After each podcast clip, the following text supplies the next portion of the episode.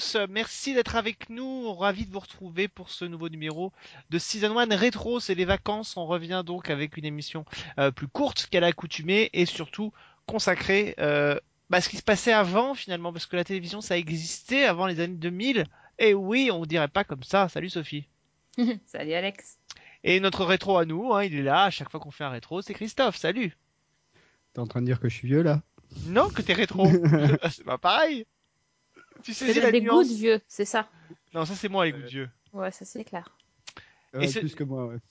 Bon, écoutez, ça suffit. Arrêtez de vous faire plaisir. On va profiter de l'émission.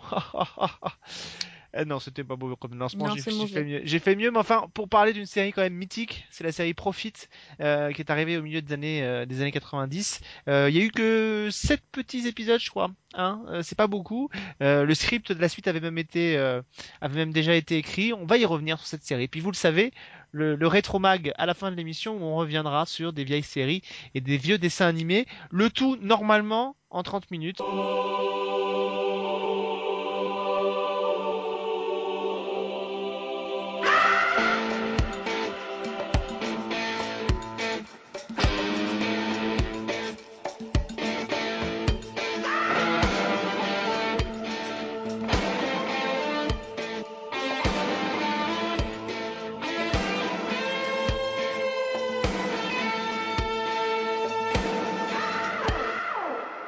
Revient donc à Jim Profit. C'est une série, si vous nous écoutez depuis euh, le début maintenant, depuis 6 ans, forcément, vous en avez entendu parler, parce que c'est une série à laquelle je, fais souvent appel. Euh, c'est une série que j'ai beaucoup aimée. Euh, on n'avait jamais parlé avec Sophie encore, je crois que tu l'avais jamais vue? Non, jamais vu. alors, on va, on va, on va la faire courte au niveau du, de l'histoire. Jim Profit, il est un nouvel employé dans une entreprise qui, enfin, pas nouvel employé, nouveau promu dans une entreprise qui s'appelle Grayson et Grayson, qui est une grosse multinationale. Euh, et donc c'est un, un, jeune cadre dynamique, on va dire. Sauf que pour arriver à monter dans l'échelle de la société, il ne recule devant rien. Mais alors, vraiment absolument rien pour arriver à ses fins et pour écarter tous ceux qui le dérangent. Euh, sur son chemin, il va retrouver quelqu'un qui, en tout cas, ambitionne de le faire tomber. C'est Johan Melzer, la responsable de la sécurité de chez Grayson et Grayson. À la tête de cette série, on retrouve Adrian Pasdar, euh, qui a vraiment été révélé par cette série-là. Euh, alors, avant d'avoir l'avis de Sophie, je me tourne vers toi, Christophe. Euh, Profit, ça fait partie des séries que tu aimes. Je rappelle que c'est une série qui est créée par John McNamara et David Greenwald. Euh, donc voilà, qui a été diffusée entre euh, au mois d'avril 96 sur la Fox. Peut-être une série en avance sur son temps, trop en avance. Est-ce que c'est une série qui te plaisait? Oui, oui, oui. Euh, moi, c'est une série que j'avais vue euh, à l'époque de sa diffusion euh, sur le câble, je crois. Alors, je sais plus Jimmy. sur quel, sur Jimmy, voilà. Euh, ah, bah, c'est court, hein. Il y a en, découpage, moi, de ce que j'ai vu, j'ai vu 9 épisodes. Donc, parce que le pilote fait 90 minutes. Voilà, il y a un pilote un, peu long. Euh, du coup, je l'ai revu à l'occasion de l'émission parce que je l'avais pas revu depuis l'époque de la diffusion française. Et du coup, j'ai pu l'avoir en VO, ce qui n'était pas le cas euh, à l'époque. Euh, donc oui, oui, ça fait partie des séries, euh, des séries qui sont restées. Je l'avais pas revu depuis, mais qui, qui, restent tout le temps là. Tu sais, tu retrouves des références après depuis plus ou moins, euh, notamment beaucoup dans House of Cards, mais je crois qu'on l'a déjà dit. Mm. Euh, voilà, donc euh, bien sûr, oui, oui, série, série importante. Ça n'a été diffusé qu'en un seul mois parce qu'il faut dire qu'il y a eu 7, 8 épisodes de FEM, mais il n'y en a eu que 4 de diffusés. Les autres ont été inédits jusqu'à la sortie de la série en, en cassette vidéo d'abord et en DVD ensuite. Sophie, alors, tu as, toi qui viens de découvrir cette série, c'est intéressant parce que euh, aujourd'hui les anti les anti-héros c'est euh, pas quelque chose qui nous est euh, inconnu, mais c'est vrai qu'à l'époque, à part Andy Sipovitz dans dans NYPD Blue, les anti-héros on connaissait pas et de ce gabarit-là, alors encore moins. Et, encore à côté, Sipovitz, il était sympa. Et à côté, Sipovitz était sympa, mais c'est vrai que euh, Jim Profit est un peu le parent, euh, le, le, papa, le grand-père, l'oncle de euh, Dr House, de Dexter, de plein de gens différents en fait. Ça t'a plu ou pas? Ouais, alors moi j'ai découvert ça, les conditions sont pas non plus super top parce que j'ai mis la main sur des épisodes en français, donc c'était pas voilà, c'était pas vraiment ce que Mais ouais, non, franchement, ça m'a plu. Euh, c'est c'est assez bizarre de voir dans une série aussi euh, vieille, ça date de 96, euh, de voir le, le personnage principal qui s'a- qui s'adresse directement aux téléspectateurs. Le fameux quatrième mur. Le fameux quatrième mur est brisé. Enfin, ça, House of Cards a rien inventé, ça c'est clair. Et, et, vraiment, en fait, t'as l'impression de voir une série avec des codes modernes, mais avec une vieille image. C'est très très bizarre. Euh, D'autant plus que la série a, a un côté, a pas trop vieilli dans le sens, euh, euh, dans les dialogues, dans la façon dont, euh, dont Et dans il le propos d'ailleurs. dans le propos, dans, dans même l'histoire, hein, dans la façon dont il essaye de, de, de piéger tout le monde. Enfin, c'est un véritable salopard, c'est vraiment le truc. Mais par contre, euh, la- le côté technologique, c'est risible. Ah oui, Euh, ça pique. Do- Donc en fait, euh, le truc c'est que bon quand, quand on ne s'y attend pas, c'est un peu surprenant. En fait, il a une espèce de, il a accès à un logiciel qui euh, lui permet de voir les, donc de visiter les bureaux de Grayson et Grayson euh, en, en 3D avec des gros guillemets. Et à l'intérieur, euh, il y a les, le personnel de cette entreprise qui, qui est euh, représenté par des avatars. Euh, donc, on- en gros, une espèce de visage modélisé, à peu près. Donc, c'est juste hideux. Et donc, chaque fois qu'il arrive à se débarrasser de l'un d'eux, il y a une espèce, une espèce d'explosion digne de. euh, je sais pas. enfin, Minecraft. ouais, Minecraft, voilà, c'est c'est Minecraft. c'est les effets spéciaux. euh, Enfin, voilà, c'est- franchement, ça m'a fait rigoler. Mais bon, enfin, on n'y peut rien, ça n'enlève, ça n'enlève absolument pas des qualités à la série. C'est juste vraiment que c'est là que tu te rends vraiment compte de l'âge de la série. Parce que sinon, pour le reste, c'est assez moderne, je trouve.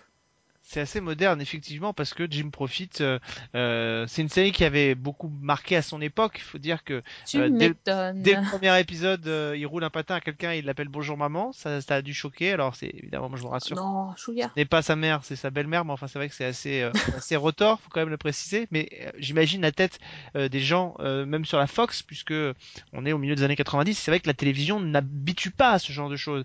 Et, et d'avoir un, un héros aussi rotor dans une fiction, euh, profite, il ne recule devant rien. Alors, en plus, ce qui est assez terrible, et on imagine diffusé sur une chaîne de télévision, c'est que c'est un enfant élevé par la télé. En fait, il a été élevé, il dormait à même le sol dans un carton de chez Grayson et Grayson, et c'est la télévision qui l'a euh, euh, qui élevé quand il était petit.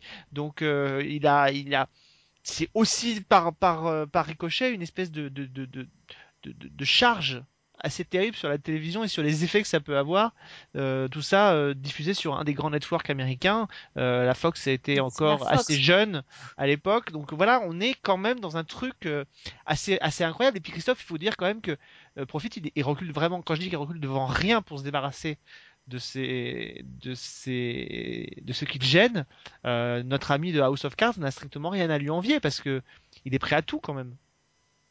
Oui, surtout que au même titre qu'un Frank Underwood, euh, chez Profit, c'est dé- déjà il se salit euh, pratiquement pas les mains. Euh, c'est toujours indirect, c'est un grand manipulateur.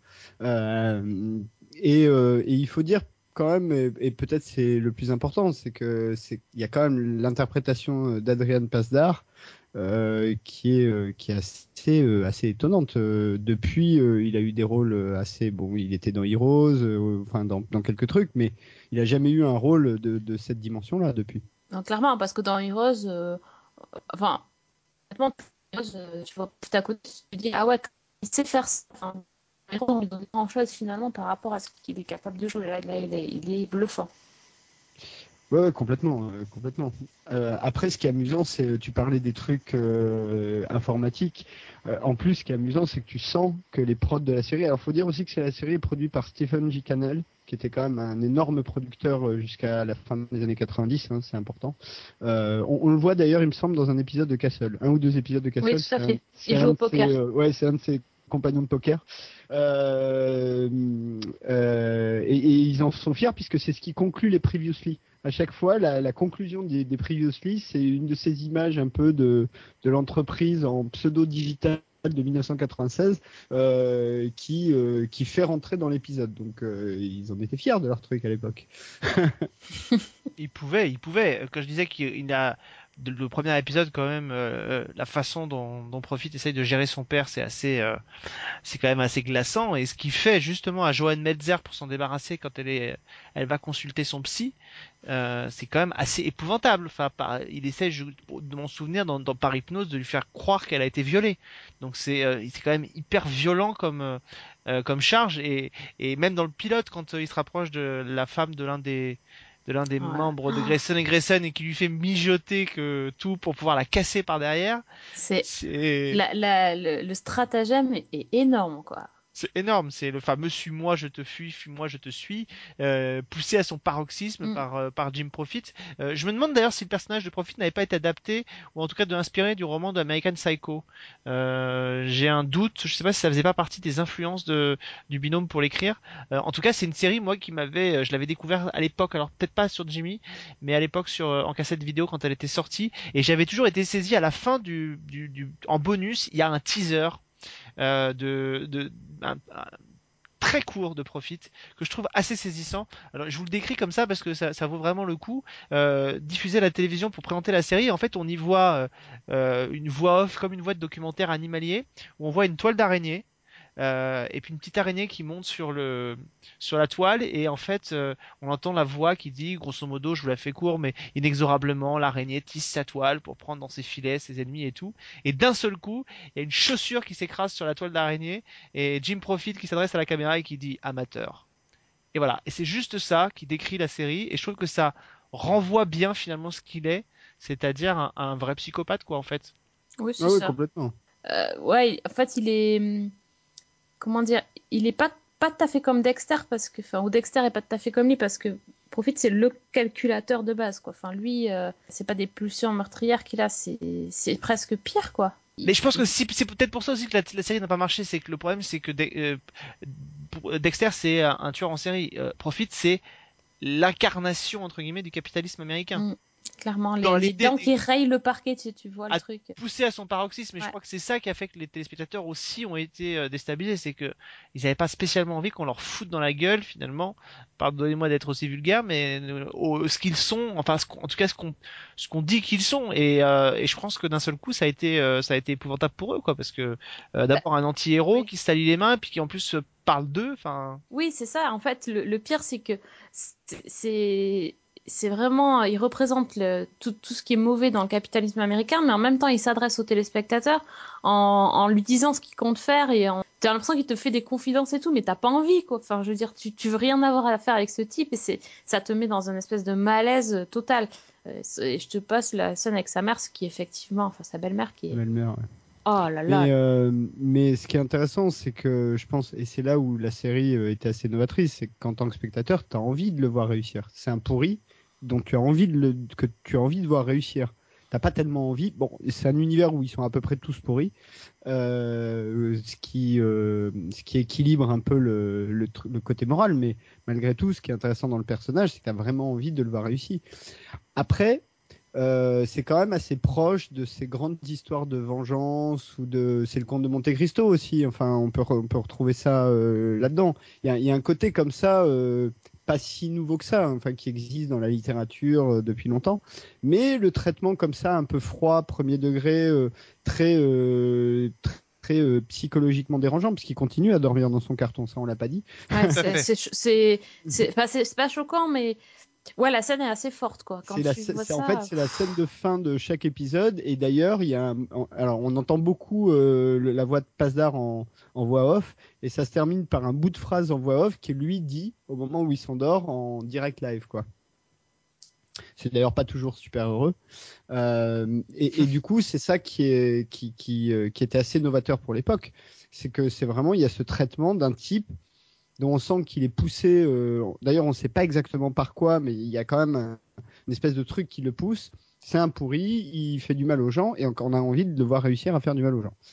Donc, euh, il y a cet ingénieur, euh, qui finit dans une boîte expédiée par la Chine, en Chine. Enfin, il y a tout un tas de trucs comme ça où euh, malgré tout, il transforme littéralement sa secrétaire en une espèce de complice euh, alors qu'au départ il l'a fait chanter, euh, le mec. Enfin, il y a, y a, tout un truc qui qui est assez dérangeant de ce côté-là, et, et je pense que c'est ce qui a fait que la série a eu du mal à trouver, euh, à trouver sa place, et puis sans doute aussi que c'était déjà à l'époque pas une série de network, c'est une série qui aurait dû être ça. dès le départ sur le câble. Oui. Et euh, en fait, tu disais, euh, c'est c'est très Conte de Monte Cristo, mais c'est surtout euh, très shakespearien dans, dans, le- dans le sens où t'as. Euh, C'est ouais. le Richard III, quoi. Et le, le gars, il est, il est prêt à, à marcher sur tout le monde, à vendre père et mère euh, pour arriver à ses fins. C'est vraiment malsain de ce côté-là. Mais bon, bon, moi, je trouve que. Voilà, là, c'est- bizarre de découvrir cette série maintenant, mais vraiment, pour moi, c'est c'est hyper important. Et alors, pour, pour une fois, je vais dire, Alex, t'as raison, mais c'est moche, mais c'est vrai. Euh, c'est vraiment, voilà, c'est la série a elle est hyper en avance. Elle est trop en avance, quoi. C'est, tu série- peux pas t'imaginer que tu diffuses ça en 96. euh, Et c'est Ouais, une série après, fondatrice. Et c'est une série fondatrice, hein, faut quand même Ouais. Ouais, et il faut, faut quand même dire aux auditeurs que, en revanche, sur la forme, ça reste une série des années 90, donc euh, le générique qui pique un peu les yeux. euh, euh, Il y a des constructions scénaristiques euh, qu'on ferait plus aujourd'hui, des intrigues qui se terminent très très vite, enfin presque, euh, voilà. Donc euh, il faut quand même dire que, voilà, sur la forme, si on devait refaire Profit aujourd'hui, ça serait certainement très différent dans la forme. On ferait des plans séquences. On ferait des plans C'est bien. Exactement.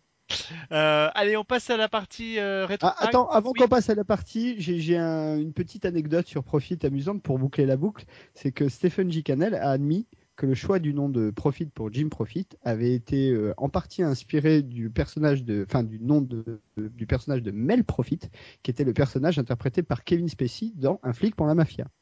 Ah là là. Et là, le, le lien avec House of Cards, La finalement, est là. boucle est bouclée. C'est beau. Exactement. Ah ouais. Bravo. Bien. Bravo, monsieur, monsieur anecdote. Euh, on passe à la partie rétro mag. Euh, vous savez, on termine cette émission toujours par euh, des petits moments décalés. Euh, alors, avant qu'on fassiez vos choix, quand même, il fallait qu'on parle d'un truc qui est sorti dernièrement. Je sais pas. On parlait de choses qui sortent des années 90, mais il y a des choses qui sortent même de plus loin. Des choses sorties des années 80. Le nouveau clip de David Hasselhoff, c'est quand même un truc absolument énorme. Je sais pas si c'est entraîné avant de rejoindre Ah, Sharknado tu l'as 3. dans la tête. Dans la tête, ça y est. C'est- True Survivor. C'est.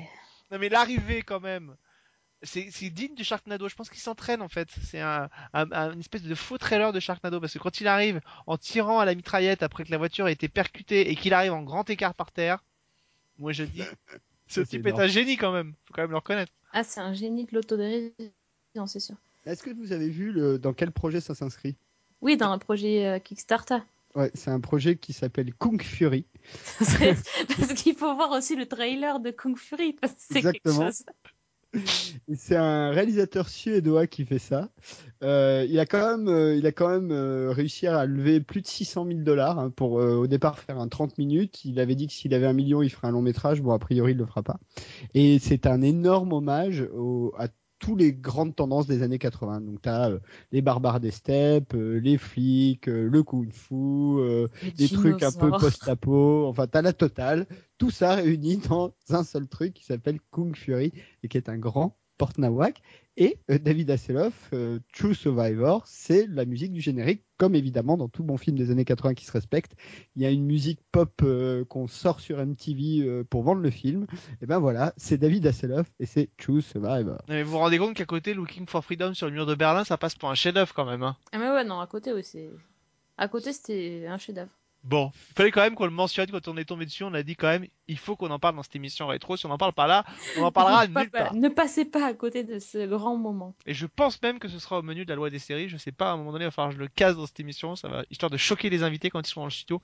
Je sais pas, je vais trouver un truc, euh, histoire de provoquer des faut tu infarctus. mettes et- un bout euh, dans, dans le montage, euh, Alex. Il faut absolument mettre un bout de ce Mais truc. oui, t'inquiète pas, c'est prévu au montage. Euh, allez, justement, allez, une petite série pour commencer. Sophie. Euh, une petite série pour commencer. Oui, alors j'ai choisi. euh, j'ai eu un bug tout d'un coup. T'improvises. Non, non, pas du tout, c'est pas vrai. Ah, Euh, j'ai choisi une série qui euh, date de la même époque que Profit, donc euh, 96. Euh, c'est une série dont on a, dont on a peut-être parlé vite fait il y a quelques temps qui s'appelle Dark Skies. ah, bah Ah oui. ouais, Et- Ouais, vous vous souvenez? Ah, avec euh, Eric Close Martin. d'ailleurs. Eric Close, oui, bah oui, ça, c'est un peu raccord avec. Monte Carlo, tu vois. Tu vois, genre, je prépare. Pas mal, pas même. mal, pas mal. Hein Euh, donc Dark Skies, en fait, c'est une série moi, que j'avais vue euh, dans la trilogie du samedi, euh, la- de la belle époque là sur M6. Euh, avant c'était passé sur Série Club, mais bon j'avais pas ça, donc moi j'avais découvert ça. donc dans la trilogie du samedi, ça s'appelait Dark Skies, l'impossible vérité. Hein, rapport à X-Files aux frontières du réel, c'était un peu le, la même truc. Il y a eu qu'une saison de 20 épisodes. Et euh, c'était une série euh, hyper conspirationniste, euh, assez, euh, assez compliquée en fait, qui se passait dans les années 60. En fait, on suivait un couple, donc il y avait Eric Close et Megan Ward, c'était sa femme, donc il s'appelait Kimberly et John, qui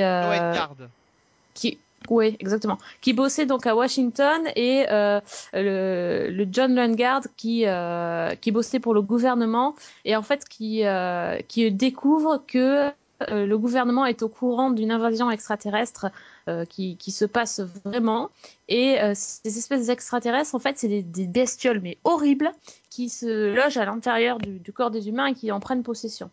Et, euh, et donc il y avait tout un truc sur euh, le gouvernement sait, euh, conspiration, on nous cache des choses, etc.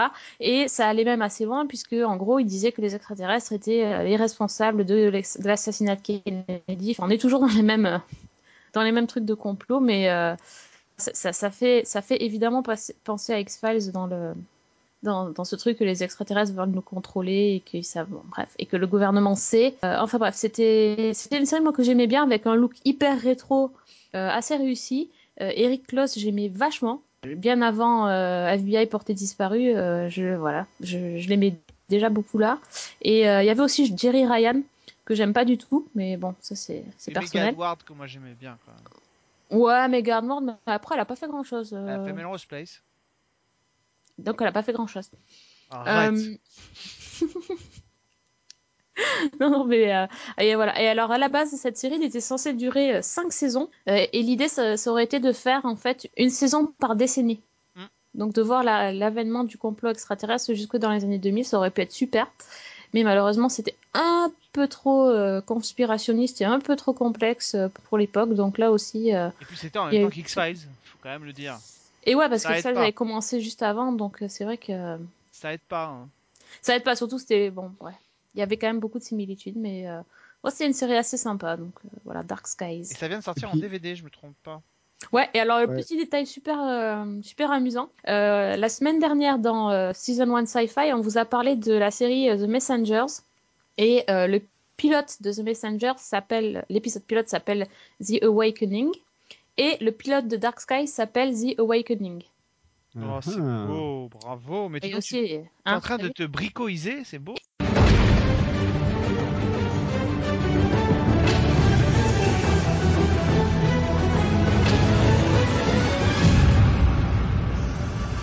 Oui, alors euh, bah, on, on a parlé de Profit, donc une série qui brise le quatrième mur, euh, tout ça. Euh, bah, moi, je vais aussi vous parler d'une série qui brise le quatrième mur, qui une série que j'aime beaucoup, qui a été diffusée sur ABC entre 85 et 89 euh, en France sur M6. Et il s'agit de Claire de Lune, Moonlightning en anglais. Ouh.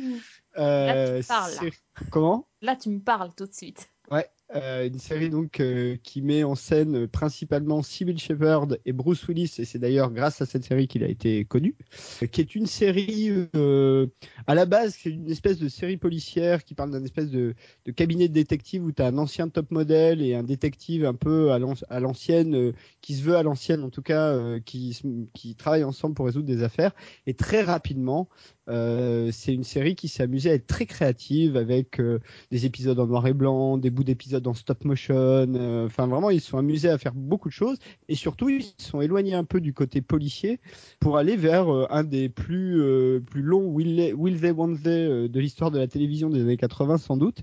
Et c'est une série qui est très drôle. Amusante à regarder. Là encore une fois, il y a, y a un ton particulier que moi je n'ai pas retrouvé depuis. Et, voilà, je voulais juste dire bien que je pensais de Lune. Euh, si vous avez l'occasion de retomber dessus, n'hésitez pas, c'est du très bon. Et le fameux Will They, Want They, hein, l'effet Claire de Lune est né justement de là. Donc, euh, puisque c'est à partir du moment où ils ont couché ensemble que la série a perdu de sa superbe. Exactement. Euh, et dernière chose sur cette série, euh, générique chanté par Al Jarreau, qui est un espèce de chanteur jazz, alors plus très connu aujourd'hui, mais à l'époque il était encore assez, et qui a un assez chouette générique. Euh, La, la chanson est assez sympa. Ah oui, Moonlighting. Ouais, chanson un peu crooner comme ça. Ils avaient aussi une secrétaire complètement débile.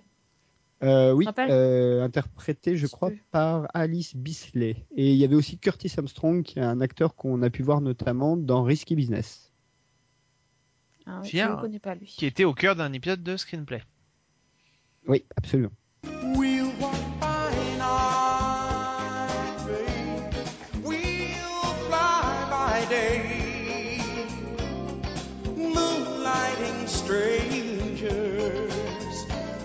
just met on the way. Euh, je pouvais pas faire sembl- je pouvais pas faire exprès hein, de parler avec Sophie, mais je- finalement j'ai pris une série euh, euh, qui était le avec une dedans une fille qui a tourné avec Eric Close dans une série, si je me trompe Poppy pas. Montgomery. Exactement. Ah. Euh, mais il y avait aussi d'autres comédiens à côté. Il y avait Eddie Cahill et il y avait Emily Van Camp. Est-ce que ça vous dit quelque chose? Hmm. Ah oui, c'est oui, celle-là. Euh, comment il s'appelle? En anglais, Ah, ça je s'appelait. Glory Days. Euh, c'est une série signée Kevin Williamson qui s'est appelée L'île de l'étrange. Ah oui Il n'y a pas eu beaucoup d'épisodes, hein. il y en a eu que Euh, 10 non. épisodes, une seule Ah, petite saison. Euh, vieux trucs. alors l'i- l'idée c'est quoi? C'est qu'on suit les, le- le- le- les aventures en fait de Mike Dolan, qui est un écrivain euh, qui retourne sur son île après avoir écrit donc un, un livre dans lequel il critique tous les habitants de sa ville. Euh, et on peut vous dire donc qu'il n'est pas le bienvenu. Euh, alors au départ on se dit que ça va être juste un euh, peut-être une série précurseur à ces séries Retour aux sources. À l'époque, euh, Emily Van Camp sortait d'une série qui était un peu là-dedans, qui s'appelait Everwood. Sauf que pas du tout. En fait, la série ne s'intéresse pas du tout à ce genre de, sujet, puisque très vite des choses étranges se passent sur l'île. Et en fait, il se retrouve, Mike Dolan, à enquêter sur des phénomènes paranormaux, en tout cas ce qu'il pense être des phénomènes paranormaux, et ce qui ressemble à des phénomènes paranormaux. Grosso modo, c'est une espèce de allez de, de mise en personnage réel de, de ce qu'aurait pu être Scooby-Doo, c'est-à-dire euh, des bah oui c'est un peu ça, c'est-à-dire qu'il pense Vendu rêve. il pense combattre des vampires, il pense combattre des choses comme ça, et en fait c'est juste c'est Ah, ça. c'est bien. Ils pensent combattre des phénomènes surnaturels et en fait ce sont euh, des, êtres humains qui se cachent derrière ces, phénomènes-là pour pouvoir euh, commettre leurs méfaits. Euh, donc voilà, la série a pas vraiment beaucoup d'intérêt, mais rien que pour le plaisir de retrouver Emily Van Camp à cette époque-là quand elle était encore, qu'elle avait pas encore la tête qui passe plus les portes, c'était sympa. Voilà. Et elle est une saloperie, tiens. ah, ah mince, mais ça m'a échappé tout seul. Ça s'appelle donc Glory Days, sorti en DVD et ça a été diffusé en France sur TPS Star. Euh, voilà, j'ai pu voir quelques épisodes, c'est sympathique, hein, on passe un petit moment sympa devant. Enfin, ça a pas beaucoup, euh, euh, ça a pas beaucoup d'intérêt. Moi, j'adore les, les titres d'épisodes, le mystère du Ferry Express, mort, mensonge et vidéo, les nouveaux voisins, euh, voilà. Bill de Clou, Bill de Clown, enfin voilà. On savait faire des titres. hein. Euh, allez, on termine avec les dessins animés. Qu'est-ce que vous avez choisi, les amis? Honneur aux dames. Ah d'accord, ok. bon, Sophie, j'ai- bah oui. Oui, alors moi je vais vous parler d'un dessin animé euh, qui va avoir droit à une version live. Il y en a beaucoup. Il y en a beaucoup en ce moment. hein. Du Zodiac, non. Non, un dessin animé avec synergie. Jem Ils vont faire une version live de. Et Eh oui, monsieur, ils vont faire une version live, un film Jem et les hologrammes. C'est pas de la blague, c'est vrai, c'est en tournage. Il y a déjà les affiches qui sont dispo sur internet, c'est un truc de malade. Je l'avais pas Euh, vu ça. ouais. C'est quoi ce bordel? Ah ouais. Alors, euh, ils, ont commencé à tourner ce mois-ci. Et euh, qui, qui joue Jem ah, c'est une jeune femme euh, qui s'appelle Stephanie Scott. Elle est, euh, c'est un, c'est so- soi-disant une espèce de, de- un des nouveaux talents d'Hollywood. Elle est toute jeune, tu parles, elle était même pas née à l'époque de Jem. Et euh, c'est une jolie Est-ce petite connaît à Jem alors même ça. pas née C'est une jolie petite blonde qui, pour l'anecdote d'ailleurs, jouait euh, la, la version jeune de Sarah de, de- dans Chuck. Ah, c'est elle Toute petite blonde, toute mignonne. Voilà, elle joue Jem. euh, donc en fait, ça va, ça va être une, une adaptation live qui est américaine, mais en fait, j'ai l'impression qu'il y a quelques acteurs asiatiques que j'ai pas. Ça a l'air un peu chelou, hein, franchement. Et nous, Et alors le pire, c'est le casting. Ouais, c'est ça. Le pire, ils ont casté euh, Juliette Lewis. Ah putain, la pauvre. Elle est pas, elle est pas dans le groupe de musique, mais elle est dans les personnages euh, secondaires. J'ai mais qui est-ce qu'elle va foutre là-dedans, celle-là? Mais bon, je sais pas ce qu'elle avait. Rien que pour voir les boucles Ah. d'oreilles. euh, C'est ça. Bon, enfin bref. Donc, retour euh, en 1986 sur TF1, dis non, c'est arrivé. Euh, Il y a quand même eu 65 épisodes. Donc, bah, l'histoire, c'est Jerica, pas Jessica, j'allais dire, c'est Jerica, qui a hérité en fait de la maison de, de la maison de son père et qui, grâce à ses boucles d'oreilles magiques, peut se connecter avec Synergie et euh, elle euh, se transforme en Jem et qui devient star de la chanson. C'est juste magique ce truc. Euh, donc voilà, alors c'est l'histoire de Jem et de son groupe de filles qui vont en tournée et qui en fait doivent entre guillemets se battre contre le groupe rival les Misfits euh, qui sont des, des, des- un groupe un peu plus punk euh, et qui euh, leur mettent tout le temps des bâtons dans les roues pour qu'elles n'arrivent pas euh, à faire leurs concerts ou à vendre leurs disques, etc. Parce que les Misfits, c'est les meilleurs, hein, comme euh, l'a dit Alex. Donc, c'est le pitch à la, à la noix. Ah bah, Du coup, dans le prochain, je ferai les Misfits of Science. Tiens, hop là. Ah tiens, bam. C'était pas euh, extraordinaire, mais moi j'aimais vachement bien cette série quand j'étais toute petite. Euh, c'est un- une coproduction États-Unis-Japon. Et il était Donc, méchant, euh, Eric Raymond. Hein. Et Eric, c'était le méchant. ouais. Lui, il essayait tout le temps d'enquêter parce qu'en fait, il, il se doutait un peu que Jem et Jirika, il y avait un truc bizarre, tu vois, mais ils n'ont Ouais. jamais réussi à la choper. hein. Puis il y avait comme une ba... il y avait comme une Batcave, hein. c'était pareil. Elle avait un truc euh, bizarre euh, pour cacher son identité avec sa super voiture qui se transformait aussi. C'était génial. Ce qui était le plus infernal dans cette série, je crois que c'était les clips qu'on avait. Tu sais, comme dans comme dans Lucie l'amour et rock'n'roll avec Exactement les comme BI, dans Lucille. Ouais. on avait. exactement. Sauf que c'est un peu des prototypes. Je sais pas comment ils vont faire au cinéma parce que c'était un peu des prototypes des années 80, donc euh, les super coupes euh, très colorées et tout, euh, le gros maquillage sur les yeux. Enfin, ça, Ouais. va- ça va faire bizarre. hein. Ils ont intérêt à faire gaffe parce que c'est clair. ça va faire clair. En tout cas, d'ailleurs, si, si vous vous aussi vous sentez la fibre euh, musicale et comme euh, Alex et, et Christophe, vous avez envie de vous teindre les cheveux en rose et de vous mettre des. Euh, moi, ça va être difficile. Ça va être difficile pour Christophe. Merde. bon, alors si vous voulez vous maquiller avec des triangles roses sur les yeux, euh, vous pouvez aller sur le site internet qui s'appelle gemthemovie.com.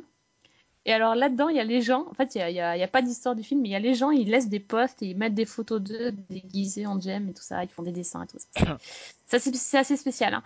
Mais euh, bon, voilà, sachez que il y aura une version live qui va arriver et, euh, Synergie, que le spectacle. et, et si David Hasselhoff nous a pas achevé, je pense qu'avec ça, on est pas mal.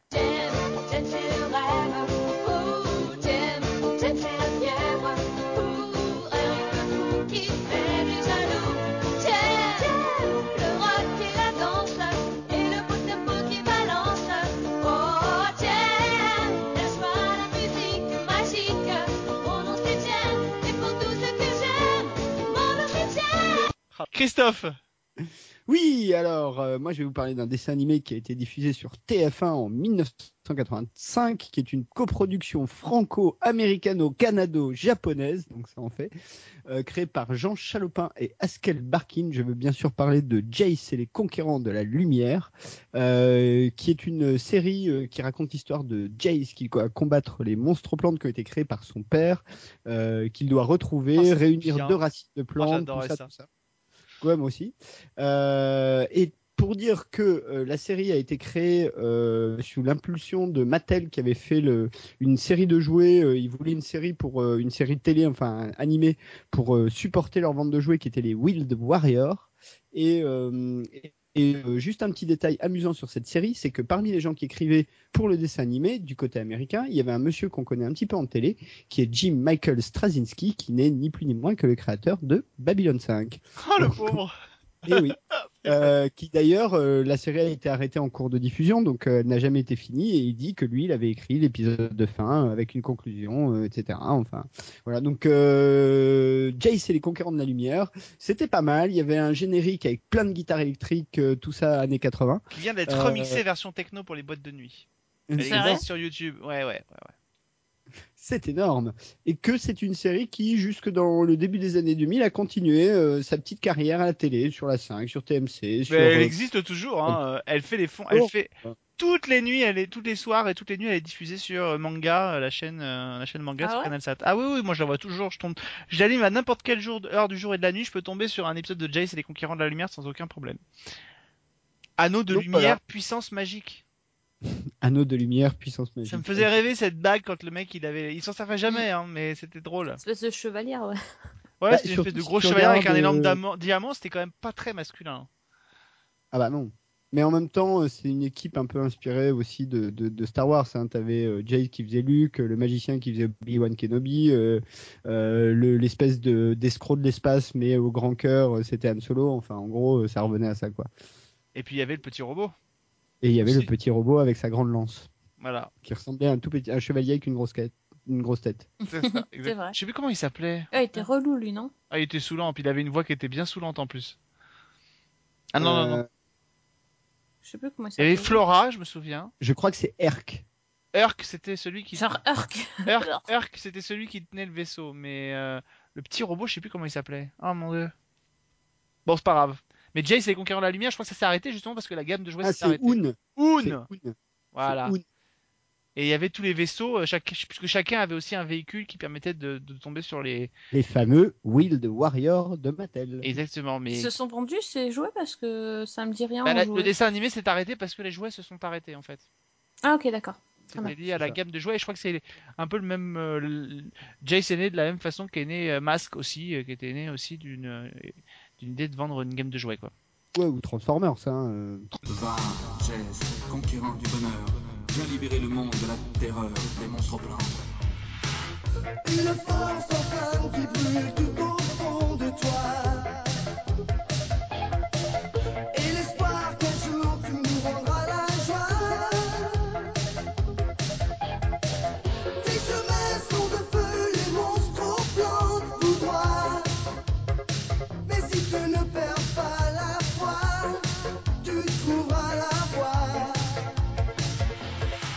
Moi je vais juste alors faire une petite, euh, en fait un lien entre ce qui aurait pu être un season 1 normal et un season 1 rétro, parce que je viens de voir le premier épisode euh, d'un- d'un- d'une énième nouvelle déclinaison de la série Senseiya, plus communément appelée les Chevaliers du Zodiaque en France, qui s'appelle euh, Soul of Gold.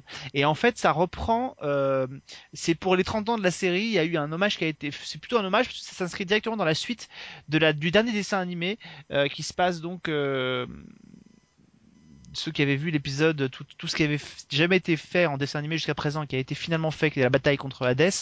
Et en fait, grosso modo, pardon de vous spoiler, mais à la fin du dessin animé, euh, pour que les, chevaliers du zodiaque puissent atteindre le royaume euh, d'Elysium, donc les, les- fameux Champs-Élysées, euh, il fallait que les chevaliers d'or se sacrifient pour détruire le mur des lamentations.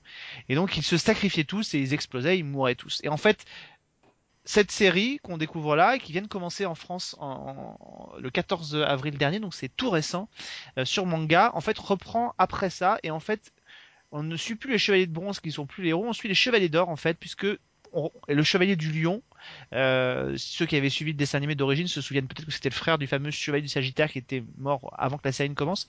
Et en fait, c'est lui, avec lui, qu'on on va assister à sa résurrection entre guillemets. Il réapparaît au royaume d'Asgard, qui avait été le toile de fond d'une des parties de la série. Et en fait, il réapparaît là-bas au moment où euh, la, représentante sur Terre de Odin, euh, Hilda de Polaris, qui avait été au centre de, de l'arche d'Asgard, tombe malade et est remplacée par quelqu'un qui essaye de faire repousser un arbre millénaire et qui pourrait menacer la, la planète entière. Je vous la fais courte. Et grosso modo, donc, euh, Ayer essaye de savoir pourquoi il a été euh, ramené euh, à la vie et surtout pourquoi il a, été ramené à la vie à Asgard. Qu'est-ce que ça cache? Quels sont les, les différents secrets qui vont arriver? Euh, Alors, honnêtement, partie Chevalier d'Or, c'est plutôt sympa, c'est plutôt marrant à revoir. En revanche, côté Chevalier d'Asgard, puisqu'il y a sept nouveaux guerriers divins d'Asgard euh, qui ont été ressuscités, là pour le coup, on voit qu'on est tombé dans quelque chose de plus, euh, de plus entre guillemets moderne. Les armures sont assez moches. Les, visages des héros sont faits pour, euh, bah, pour nous faire comprendre qu'ils sont méchants. Donc voilà, on sent qu'on est un peu moins dans la, dans la finesse. Mais enfin, pour l'instant, j'ai vu que le premier épisode. Le deuxième n'aura pas été, n'a pas été diffusé à l'heure à laquelle on, on publie cette émission. Donc tranquillement, ça passe euh, sur euh, sur manga euh, à l'heure quasiment japonaise et ça s'appelle Senseiya Soul of Gold. Donc c'est une nouvelle déclinaison de, des Chevaliers du Zodiaque.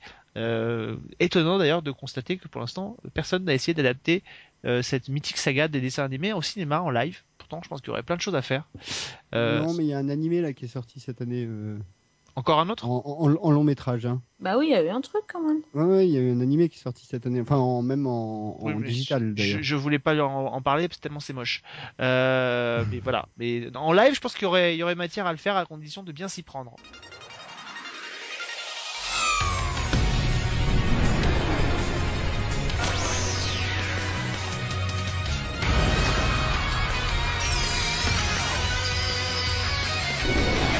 Voilà, merci en tout cas à tous de nous avoir suivis. On se retrouve très vite. N'oubliez pas de venir commenter les émissions sur season1.fr. Euh, ça nous fera plaisir de vous lire. Euh, merci à celles et ceux qui nous ont rejoints, qui nous ont laissé des petits mots sur le site. Euh, C'était sympa comme tout. Merci à tous d'avoir découvert le site euh, dernièrement. Ça fait ça fait plaisir. On se retrouve donc nous la semaine prochaine pour un nouveau numéro de Season 1 et très très vite aux prochaines vacances pour de nouveaux Season 1 rétro. On vous embrasse, à très très vite. Salut à tous Ciao. les deux. Ciao.